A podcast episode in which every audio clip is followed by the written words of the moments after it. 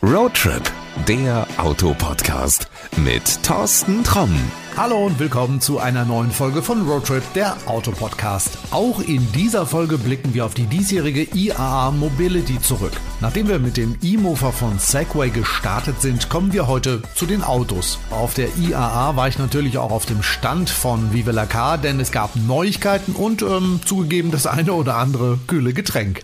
Auf der IAA in München gibt es einen Stand von einem Unternehmen, das heißt Vive la Car. Genau, und jetzt wirst du zu Hause wahrscheinlich sagen, Moment, das kenne ich. Stefan Lützenkirchen, der war schon relativ häufig hier. Er hält nicht ganz den Rekord mit den häufigsten Auftritten hier in Roadtrip. Der hat bestimmt wieder irgendwas Neues zu erzählen. Nein, das ist falsch. Er hat mir seinen Kollegen heute mitgegeben und der ist jetzt ganz jungfräulich hier bei uns im Roadtrip und stellt sich mal selber vor. Hallo, ich bin der Matthias Albert, bin der Gründer von Vive la Car und freue mich, dass ich heute ein paar Fragen beantworten darf rund um das Thema Auto-Abo und um die neuesten Entwicklungen, die wir mitgebracht haben nach München. Denn wir haben zwei neue Produkte, die wir in den Markt bringen werden. Zum einen Vive la Car One und wir haben auch noch Vive la Car End-to-End. Das bedeutet, dass ich das Abo-Auto auch finanzieren, kaufen oder leasen kann, wenn ich es denn möchte.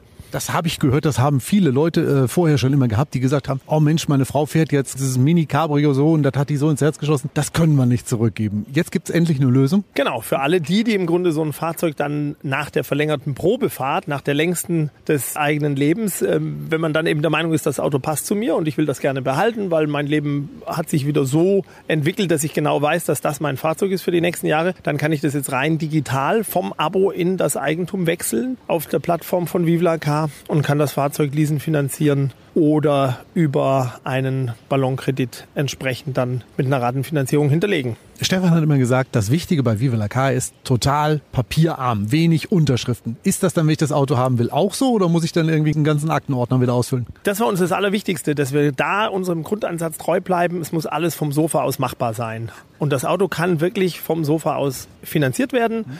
Unser Partner ist die Credit Plus. Das Auto lässt sich von der Antragsstrecke über die Bonitätsprüfung bis hin zur Vertragsunterschrift komplett, ohne dass man das Haus verlassen muss, finanzieren. Also gute Nachricht für alle, die schon mitten im Auto unterwegs sind und sagen, ah, ich behalte ihn doch. Ganz genau. Jeder, der sein Auto liebt und im Abo unterwegs ist und es behalten will, hat jetzt die Chance dazu, das auch rein digital zu machen. Es soll immer noch Leute geben, die sind noch nicht im Abo unterwegs. Für die hast du auch was Neues mitgebracht. Es werden weniger in der Tat, aber es sind natürlich immer noch ganz viele. Also die Masse der Menschen kauft, finanziert oder liest das eigene Auto immer noch. Aber ich stelle ganz klar einen Trend dazu fest, dass wir zum einen eine Verschiebung der Zielgruppen haben. Wir haben deutlich mehr ältere Menschen als noch zum Anfang.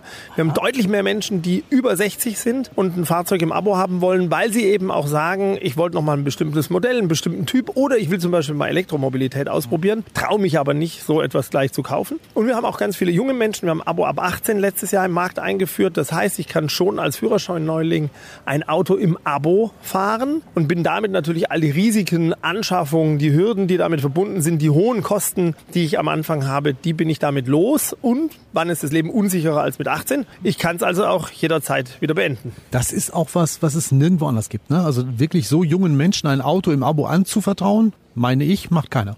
Es gibt ein, zwei Wettbewerber, deren Namen ich nicht nenne, die gibt es tatsächlich, aber wir gehören zu den ganz, ganz wenigen, die das überhaupt anbieten. Und wir gehören auch zu den einzigen, die im Übrigen über Amazon ein Auto-Abo ab 18 anbieten. Da sind wir dann wirklich, haben wir ein absolutes Alleinstellungsmerkmal. Aber ähm, ab 18, Tochter, Sohn hat den Führerschein endlich und dann muss ein Auto her und dann geht's los. Was kaufen wir denn? Und dann wird geguckt, wie viel Geld ist denn auf dem Konto, wie viel geben Vater, Mutter, Oma, Opa noch dazu. Und dann kommen wir irgendwie so bei dreieinhalbtausend Euro raus und stellen fest, Mist, dafür kriegst du nur eine Schrottkarre. So ist ist es. Und wenn alle zusammenlegen, kriegt man für 250, 300 Euro im Monat eben ein ganz wunderbares Auto im Abo. Das ist neu oder zumindest sehr neuwertig, mhm. hat also neue Assistenzsysteme, hat einen entsprechend geringen Verbrauch, hat alle aktuellen Sicherheitssysteme und das Risiko für Wartung und Verschleiß ist durch das Abo ja abgedeckt. Das heißt, man muss nicht nochmal Geld zusammensammeln, um das Automobil zu halten, weil das ist über das Abo ja bezahlt. Also bei der 3500 Euro Schrottkarre ist es ja so, irgendwann ist die Kupplung durch durch, irgendwann sind die Stoßdämpfer durch, der Auspuff und so weiter. Das habe ich dann nicht das Problem.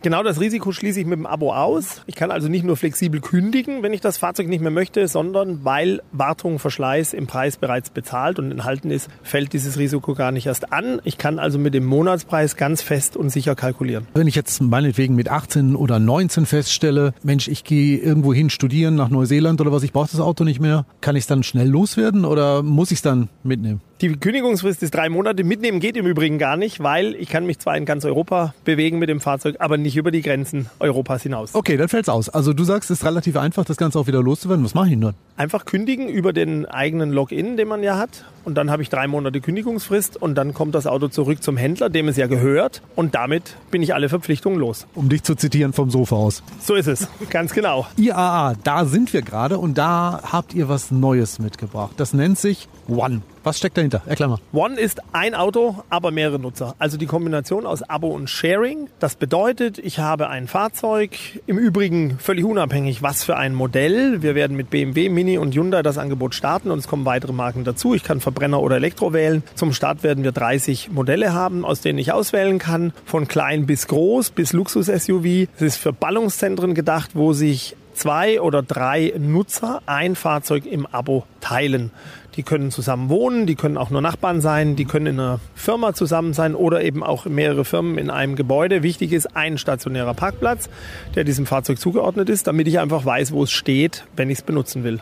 Also das ist die Voraussetzung. Man muss einen Parkplatz vor der Tür haben. Es muss zumindest ein Parkplatz verfügbar sein, damit das Auto eben tatsächlich für alle, die es nutzen wollen, in dieser Close Community, also bis zu drei Nutzer, auch auffindbar ist. Ich kenne sowas, das nennt sich Dorfauto. Gibt's bei mir im schönen Lipperland in einigen Dörfern. Das steht denn da irgendwo zentral. Da gibt's einen Schlüssel, den verwaltet dann irgendeiner und da musst du dich anmelden. Papierkram, wir kommen dann wieder dazu. Es geht also nicht vom Sofa aus. Ist das bei diesem Auto denn auch so oder kriegt dann jeder seinen eigenen Schlüssel? Das Auto hat den Schlüssel im Fahrzeug und ich öffne und schließe das Auto mit der App. Das heißt, wir haben die Sharing-Technologie verbaut, die man kennt und damit ist eben ein schlüsselloser Zugang zum Auto möglich und es fällt auch kein Papier an, sondern auch da bleiben wir dem Prinzip treu, rein digitale Abläufe. Vom Sofa aus das Auto reservieren, vom Sofa aus das Auto buchen, ans Auto gehen, mit der App öffnen, einsteigen, wegfahren und nach Möglichkeit unfallfrei zurückbringen. Was passiert, wenn mein Nachbar ein Knöllchen kriegt? Wer zahlt das? Das übernimmt erstmal Vivla Car, aber wir... Das ist ja praktisch. Das ist sehr praktisch, aber ich habe ja gesagt, erstmal, die Rechnung folgt dann und wir wissen ja, wer mit dem Auto gefahren ist. Wir tracken die Kilometer, das ist wichtig, weil ja jeder nach den Kilometern abgerechnet wird, die er auch fährt. Damit wissen wir, wer mit dem Auto unterwegs war und können das eindeutig zuordnen. Du sagst gerade, jeder die Kilometer, die er fährt. Wenn, sagen wir mal, ich nur relativ wenig fahre, keine Ahnung, 200 im Monat, mein Nachbar fährt aber 1200 im Monat, wie rechnen wir das denn auseinander? Ihr entscheidet schon bei der Buchung, wie das Kilometerpaket aufgeteilt werden soll. Ja, aber ich brauche nicht so viel, also ich fahre nur 200.